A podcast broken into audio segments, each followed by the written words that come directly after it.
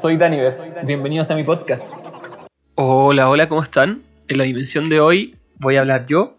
Este es un capítulo de Píldora. Es un capítulo, si no han oído el capítulo anterior de Píldora, en donde simplemente tomo el micrófono y me largo a hablar sin discursos, sin nada preparado voy improvisando sobre la marcha sobre distintos temas que quiera hablarles a ustedes. Bueno, primero que todo, muchas gracias a todos los que escuchan el podcast. Este es el capítulo ya 36, me parece. Cada vez somos más en redes sociales, cada vez son más que me siguen en Spotify. Si no me siguen en Spotify o en las redes sociales, síganme, pónganle seguir, que eso me ayuda. También en Instagram, arroba dimensión.daniel, pueden seguirme. En TikTok también, donde voy subiendo contenido diverso y las animaciones, las queridas animaciones que hace la Keimara, que son animaciones hermosas sobre algunos extractos del podcast, que me ayudan mucho cuando las comparten, las comentan. Como les decía, en este capítulo quiero hablar un poco, o yo creo que mucho, sobre la paternidad. La paternidad es un tema complejo, o por lo menos para mí es complejo. Ha sido difícil ser padre. Si ustedes me imagino que ya saben, yo soy papá. Tengo dos niños, dos hijos, en verdad, una, un niño y una niña. Eh, el Noah, que tiene va a cumplir cuatro ahora en enero, y la Maya, que va a cumplir dos. Mis hijos. Mis hijos cambiaron mi vida todo completamente. Creo que he mencionado en algunos capítulos que yo antes de ser papá en verdad estaba en otra, eh, totalmente pendejeando, viviendo mi vida loca, eh, sin meta futuro, sin un plan, sin ninguna motivación eh, sincera sobre la vida y qué es lo que tenía que hacer. Así que cuando nacieron mis hijos, eh, se puso seria la cosa. Como decía el, el papá de los 80, le decía a su hijo, se te acabó el huevo, le dice, cuando va a ser papá. Y eso me lo dije a mí, porque en verdad no quería ser un papá irresponsable, un papito corazón, como dicen y quería hacer las cosas bien. Eh, pero tenía que luchar contra mí y todo mi abanico de malos hábitos. O sea, mi vida en general era jugar computadora, fumar marihuana, salir en bicicleta, juntarme con mis amigos y eh, dormir, pasarla bien y repetir.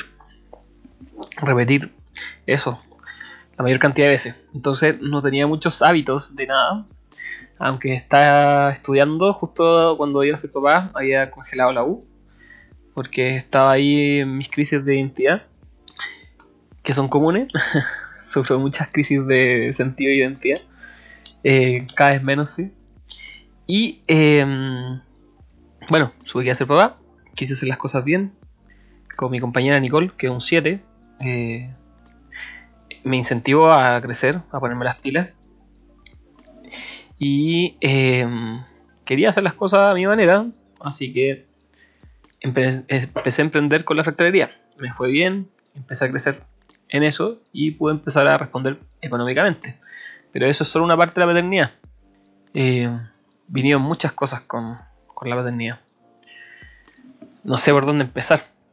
Mm, yo creo que una de las primeras cosas que pasa, o que me pasó, como personalmente cuando subí a ser papá, era que, que todo el mundo felicitaba a la Nicole, que es mi compañera. Felicitaba así como, oh, felicidades, que va a ser mamá. Y a mí era como, lo único que me decían era como, oye, hay que poner las pilas, las lucas y pensar en las lucas y las lucas y las lucas. ¿Mm? Nadie me decía felicidades, era como, oye, tienes que empezar a preguntarte la lucas, la plata, cómo voy a hacer la plata, qué hay que hacer, qué hay que hacer. Y, y así de toda la gente más allá de los estereotipos del hombre, la mujer, el hombre proveedor y, qué sé yo, eh, me chocó. Me chocó como eso porque me sentía súper solo. Súper solo y, y, no entendía muy bien qué, hacer y cómo hacerlo. ¿Mm? O sea, más allá de las lucas, cómo, cómo guiar una familia. O sea, ahora íbamos a ser una familia. Y ahí resolviendo cosas prácticas también, donde íbamos a vivir, empezar a resolver las lucas, empecé a, aprender, a aprender a cómo llevar esto, o cómo llevarme a mí en esto. Y al principio no me costó, me costó y, y en verdad me resistí, la pendejería se resistió hasta, hasta que había el Noah, hasta que nació el Noah, que fue mi primer hijo. Eh, y tuvimos un parto en casa que fue hermoso. Ya, ya va a haber un capítulo donde hable con la Nicole, voy a entrevistarla sobre eso, que ella se especializa en, temas de parto natural y parto respetado. Eh, ella es psicóloga y se especializa en ese tema. Tiene una página que se llama Pariendo Poder, que es muy buena. Si les interesa ese tema, pueden seguirla. y tuve un parto en casa, fue increíble. Eh, yo siempre, porque me gustaba un poco la terapia corporal, había escuchado sobre el parto en casa, creía que era lo mejor. Y la Nicole también hizo su tesis sobre eso, así que ya sabía que era lo mejor. Y es lo mejor para los que estén escuchando por muchos motivos. Eh, todos piensan que es muy peligroso, pero la verdad es menos peligroso en la casa cuando están las condiciones eh, ideales para el parto, que de hecho son oscuridad, tranquilidad, eh, sentirse cómodo, sentirse eh, parte de ese espacio, que es todo lo contrario al hospital. Eh, la mujer dilata mucho mejor, tiene mucho menos complicaciones, así que es más seguro. Pero bueno, eso lo vamos a hablar en ese capítulo que les digo, que viene pronto, pronto, pronto. Y tuvimos un parto hermoso, fue muy bello. Estuvimos en un temazcal antes del parto, justo entramos en temazcal a las 7. Cuando empezaron las contracciones salimos a a las 10 y nos vinimos para la casa. Y ya empezó el trabajo de parto, ya llegó la matrona y nos fuimos en el viaje. El trabajo de parto fue súper largo y el Noah nació como a las 6 de la mañana. Y cuando yo lo vi, primero me asusté porque estaba muy morado y dije que le había pasado algo. Y el susto que sentí fue muy fuerte, entonces eso ya me marcó. Eh, pero después estaba bien, dorm- dormimos con él abrazadito y todo resultó súper bien, estaba sano. Eh, tomó lechita y, y bacán. Y siguió los días. Después viene todo lo que, lo que se sabe, esto de no dormir, ¿cierto? De estar con la guagua que llora, se despierta. Eh, que es tremenda pega. Y no me acuerdo en qué momento fue, que fue un sueño que me cambió la vida, que, que creo marca un antes y un después en mí. No me acuerdo cuántos meses tenía el Noah. Pero ya había pasado un tiempo, ya estaba un poco más grande. Y el Noah dormía con nosotros. Y mm, tuve una pesadilla. Estaba soñando y soñé que el Noah se caía, que le pasaba algo, se caía como de un, de un refalín muy alto y se moría. O sea, no, no pensaba que iba a sobrevivir de eso y me despertaba asustadísimo pegando un grito. Así como ¡Ah! Que... Y cuando me desperté, eh, la Nico, ¿qué te pasa? ¿Qué te pasa? Y yo así, oh, no, no. El no, así, la pesadilla. Y, y cuando sentí eso, me di cuenta que había algo más importante que yo en este mundo. Mm, Que hasta, hasta ese punto eh, era un pendejo egoísta y todo giraba en torno a mí, giraba en torno a mis deseos, a mis decisiones, a lo que yo quería. Pero desde ese momento entendía que había algo más importante que yo y que mi vida ahora no giraba en torno a mí, giraba en torno a él. Y que mi decisión y todo lo que yo hiciera iba a girar en torno a él pensando en lo que era mejor para él. Y ahí empecé a cambiar. Empecé a cambiar mucho más rápido, creo yo. Y porque tenía una brújula. Tenía una brújula para tomar decisiones. Eh, y eso me fue ayudando a ordenarme cada vez más. Y, y madurar. Yo creo que eso es como una caída de teja, como dicen los, los viejos. Me cayó la teja. Y, y eso lo encuentro heavy. Encuentro heavy eh, el cambio en mi, en mi psicología que, que generó esa experiencia. Eh, eso me hace cuestionar un poco el tema de los hijos. Como en esta época hay una gran resistencia a la idea de tener hijos y yo lo entiendo, es un desafío demasiado grande, es una responsabilidad muy grande y, los tiempos también parecen ser poco, poco esperanzadores para tener hijos, ¿cierto? El cambio climático, la inestabilidad política, eh, entonces se ve como algo muy difícil y lo es, lo es en muchos, muchos sentidos. Eh, pero me preocupa un tema que, que es esto, que es la transformación de la psicología o de la psiqui de una persona al tener hijos. Que claramente tener hijos no implica que eso vaya a ocurrir, o sea, hay muchos papás y también mamás por ahí que, que tener hijos les da lo mismo y ellos siguen girando todo en, torno a ellos mismos. Eh, y obviamente tampoco es la única manera de, pegarse al cachofazo, como dicen, de madurar y no ser un pendejo que todo gira en torno a, ti mismo. De otras maneras, me imagino que hay gente que se hace cargo de sus mayores o de gente enferma en su hogar y que asume responsabilidad. Pero yo creo que esa es la clave, el tema de asumir responsabilidad. Eh, ¿En qué momento el postergar la decisión de tener hijos es se justifica en base a, todo el entorno, todo, y en qué momento pasa a ser un escape a, asumir responsabilidad, a no querer perder esta libertad que es una libertad de niño o adolescente, ¿cierto? Que está bien, o sea, puede ser que cualquier persona no quiera hacerlo simplemente. Eh, pero yo me cuestiono qué sucede en una sociedad, en un entorno en donde no se tengan hijos y posterguemos esta adolescencia eterna. ¿Qué pasa con esos individuos? ¿Qué nos pasa en nuestra psiqui? ¿Qué pasa en nuestro entorno? Porque obviamente me imagino que las decisiones van a cambiar. Eh, ¿Y qué repercusiones van a tener en esas sociedades? No lo sé. A lo mejor hay estudios sobre eso. No tengo idea. Si alguien sabe algo sobre eso, me lo puede compartir. Em, pero me hace cuestionar un, poco eso. ¿Qué pasa en, estas sociedades en que evaden esta responsabilidad?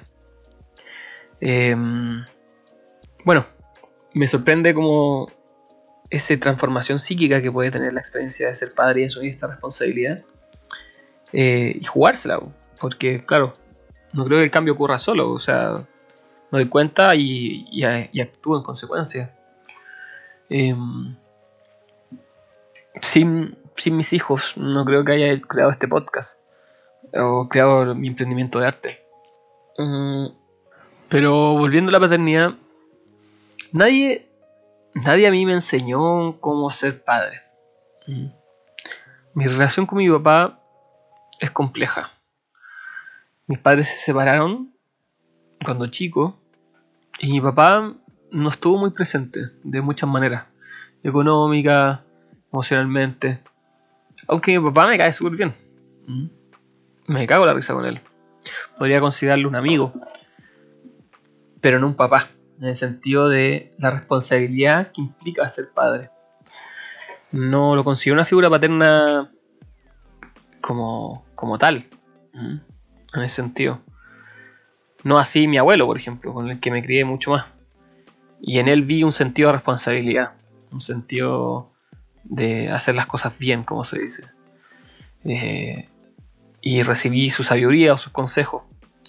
Eh, sin desvalorizar el trabajo de mi papá, mi papá ha hecho muchas cosas bien también. Pero así lo recibí en, mi crecimiento. Y,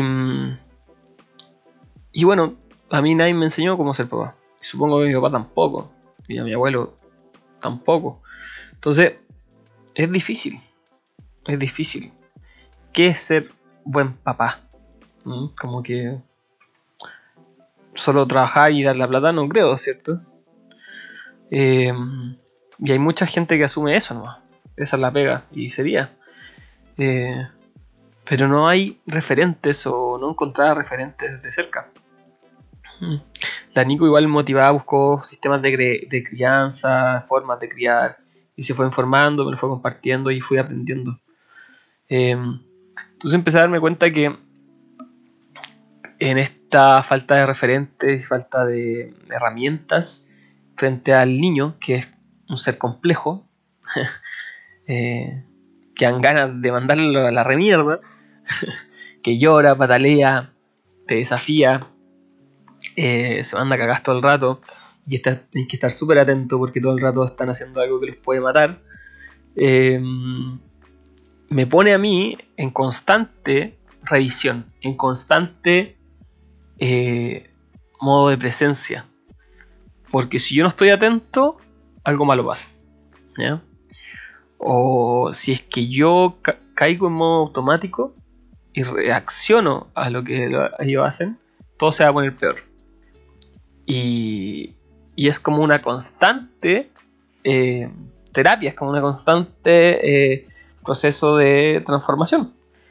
Si es que quiero hacerlo bien.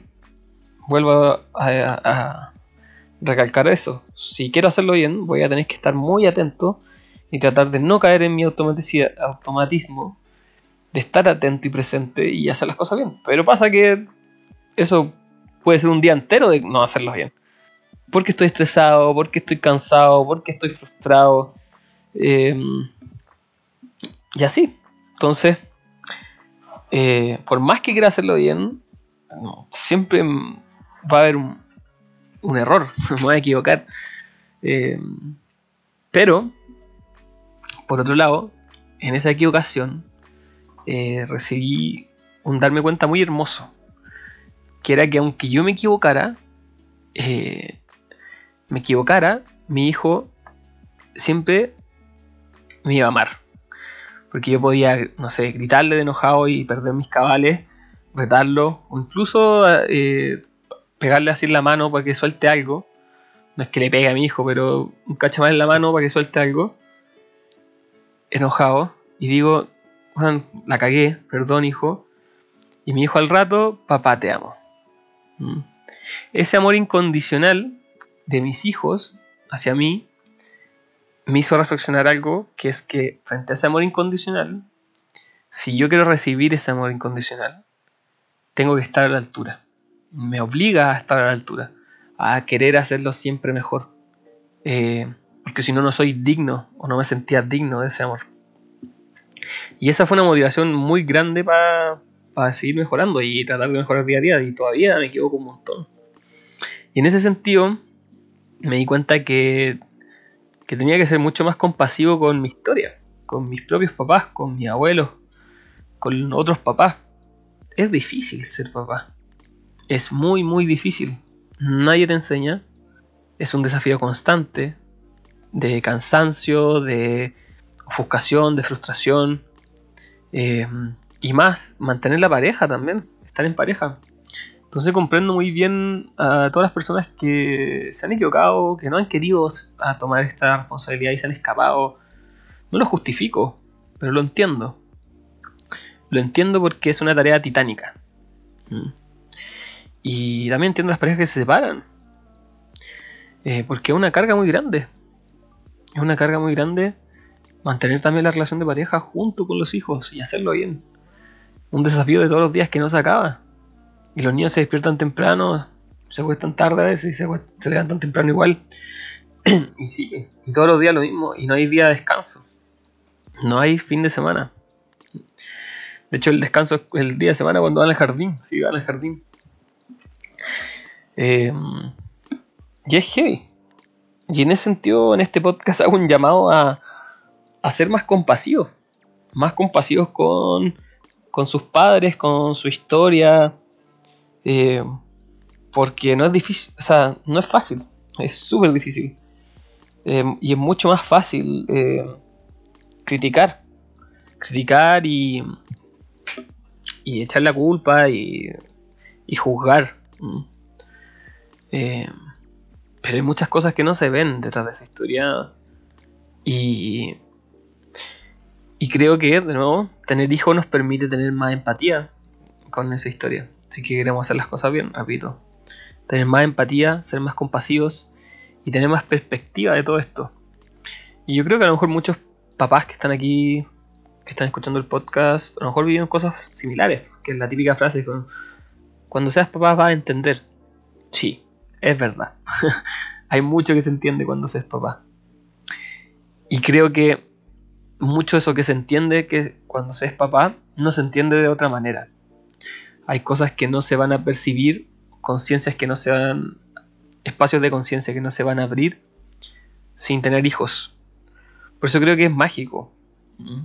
Es mágico tener hijos. Pero es un desafío muy grande. Em, es un desafío muy grande el tener que aguantar pataletas, el tener que limpiar cacas, cambiar pañales, bañarlos, darles de comer, estar atento, dormirlos a la hora, estar ahí para todo, limpiarles los mocos y si se enferman y, pasan por dificultades, estar ahí, ayudarlos. Ya hablaré un poco sobre enfermedades, pero es, muy duro, muy, muy duro. Bueno, ya llegué a este tema en verdad.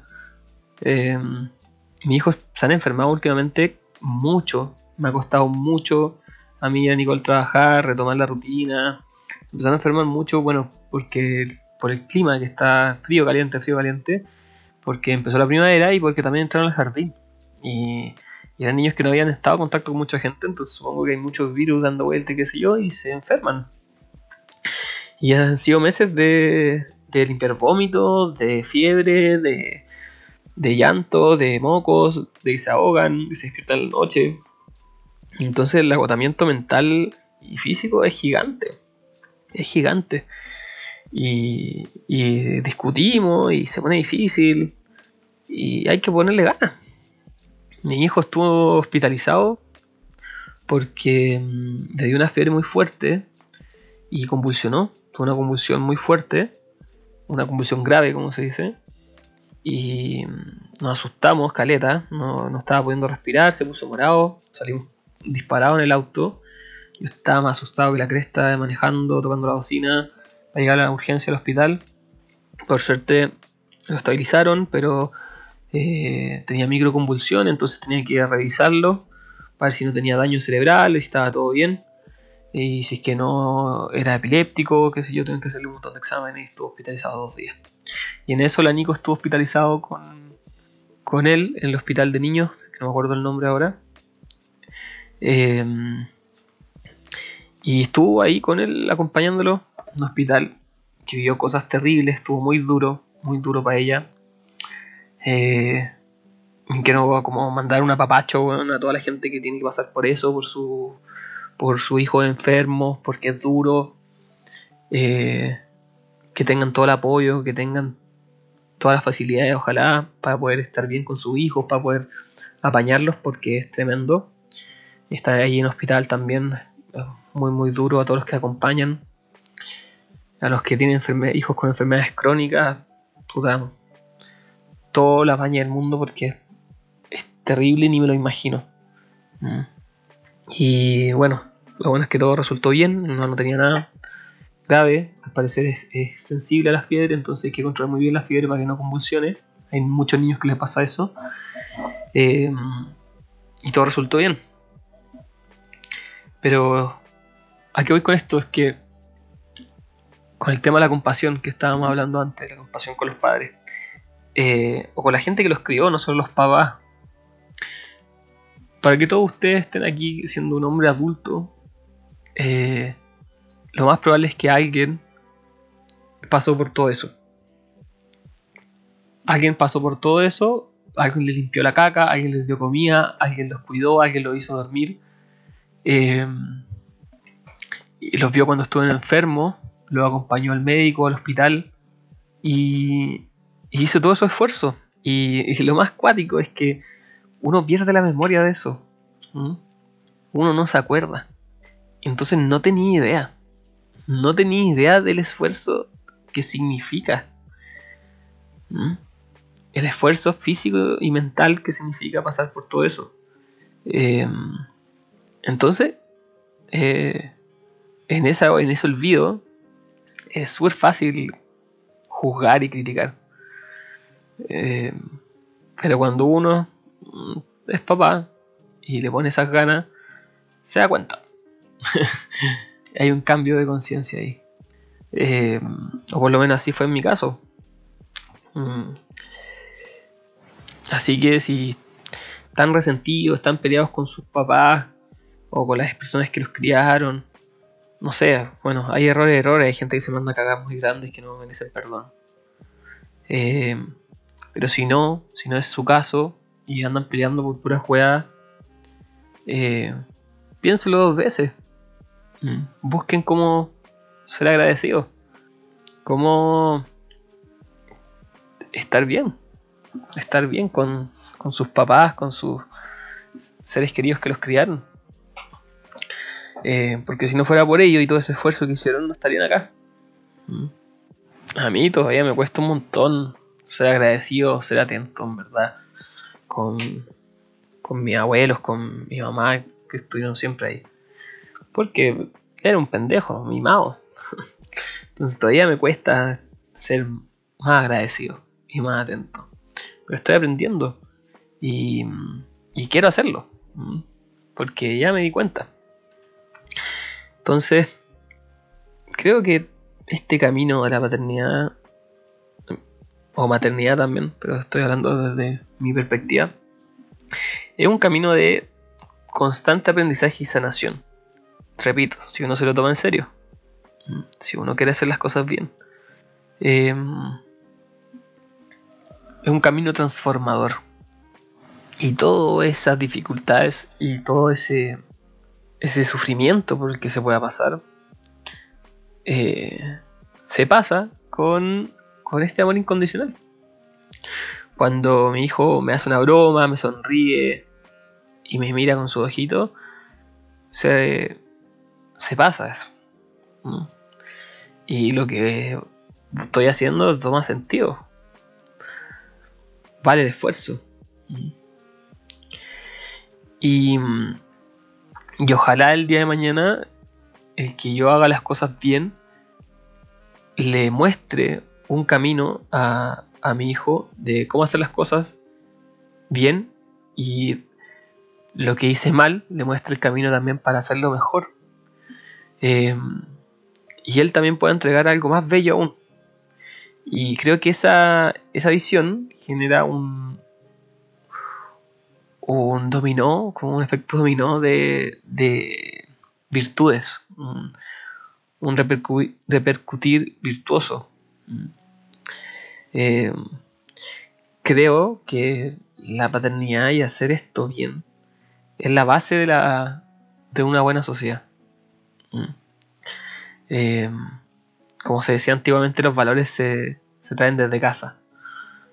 Eh, y creo que tiene mucho de eso. Eh, tiene mucho, mucho de eso. Así que aprovecho de honrar a todos los papás y mamás que estén haciendo la pega, que estén poniendo ganas, que quieren hacer las cosas bien y están criando hijos bacanes, transmitiendo buenos valores, transmitiendo amor, escucha, eh, siendo mejores que sus generaciones pasadas. Eh, los honro y ánimo, ánimo, ánimo, que eso tarde o temprano a dar fruto. Y, y siguen así. Y a todos los que no están haciendo la pega, a todos los que lo están haciendo peor, y a todos esos papitos corazones, em, son como el hoyo. Son como el hoyo, pero se pueden reivindicar. Pueden hacer las cosas bien todavía, nunca es tarde. Eh, si saben que lo están haciendo mal, que se están haciendo el weón con algo y pueden hacerlo mejor, háganlo. Busquen la manera. Pidan ayuda. Pero no sigan haciéndolo. ¿Mm? Esta divagación me lleva a otro tema, que es el tema del cename. Y son los niños que no tienen la oportunidad de, de tener figuras paternas y maternas eh, positivas que los contengan, que los apañen. Eh, es muy terrible. Eh, un tema complejo. Yo en verdad no soy experto, no tengo solución. Pero leía la otra vez que la mayoría de la gente que está presa estuvo en Sename. Entonces, claramente, el tener la posibilidad de tener estos buenos padres, por decirlo así, o buenas figuras paternas, porque no necesariamente el padre y la madre, eh, repercute, repercute en el futuro de estas personas y repercute en la sociedad. Entonces, ¿cómo poder eh, apañar a estos niños, cómo poder hacer llegar ese amor, eh, ese amor me refiero en términos prácticos también, lo que implica el amor concreto, o sea, casa, techo, comida, abrazo. A esta gente? Educación también. Em, no lo sé, no lo sé. Ahí está, por ejemplo, el tema de la adopción también. Eh, la otra vez vi una película de adopción muy buena, está en Netflix. Eh, no me acuerdo cómo se llama.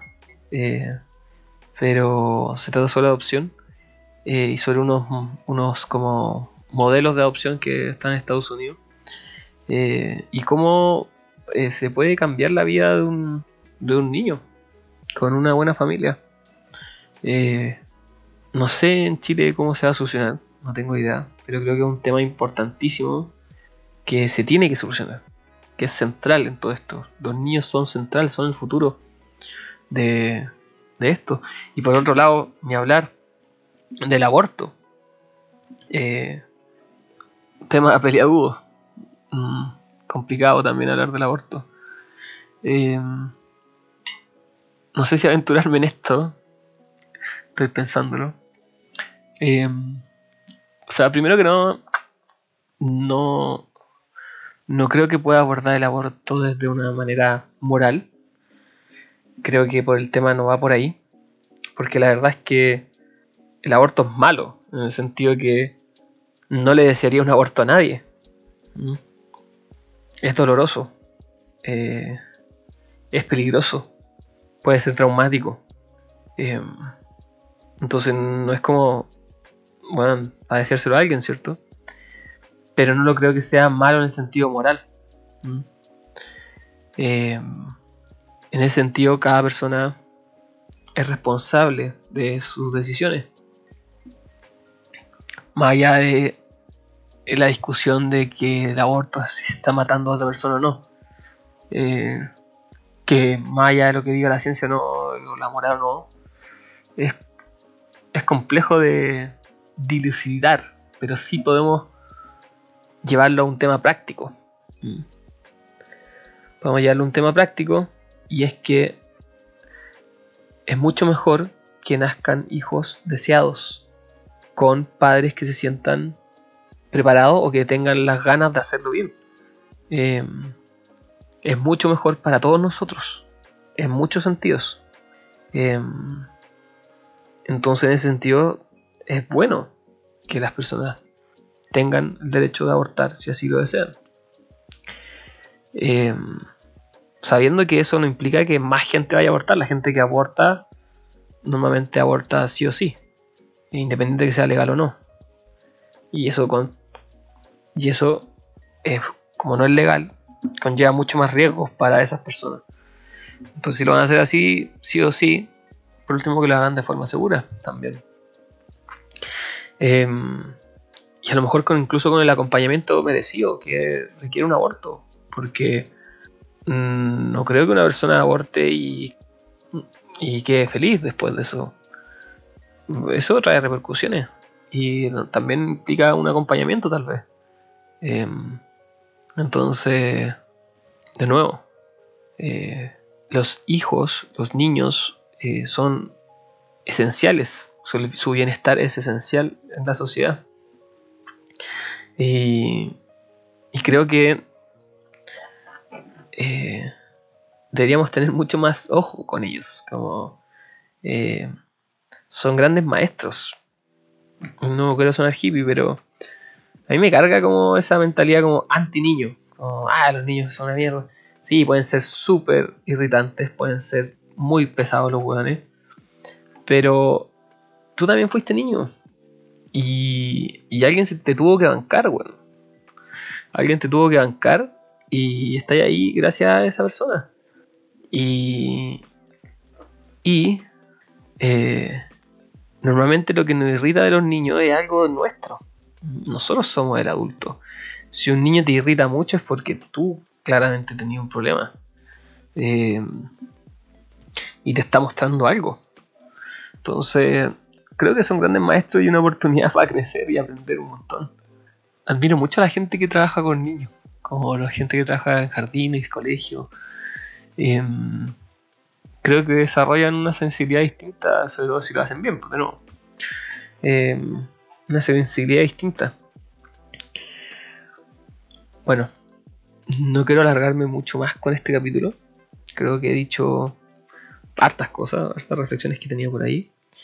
Em, quería hablar un poco también, para ir terminando, temas aparte, sobre el podcast. Sobre el podcast y la experiencia que ha sido para mí. Porque, digámoslo, es un hijo mío también, el podcast. Es un proyecto mío. Em, y me ha enseñado un montón. Estoy muy agradecido del camino que he seguido el podcast, de la paña que he tenido de toda la gente que lo escucha. Eh, a veces me pongo ansioso y digo, quiero crecer más, quiero llegar a más gente. Eh, siento que no tengo tanto apañe porque no tengo tiempo, entonces no tengo alguien que trabaje conmigo, no tengo las lucas tampoco para pagarle a alguien. Y, y estoy malavariando ahí con los tiempos y todos mis recursos para poder seguir creciendo en esto.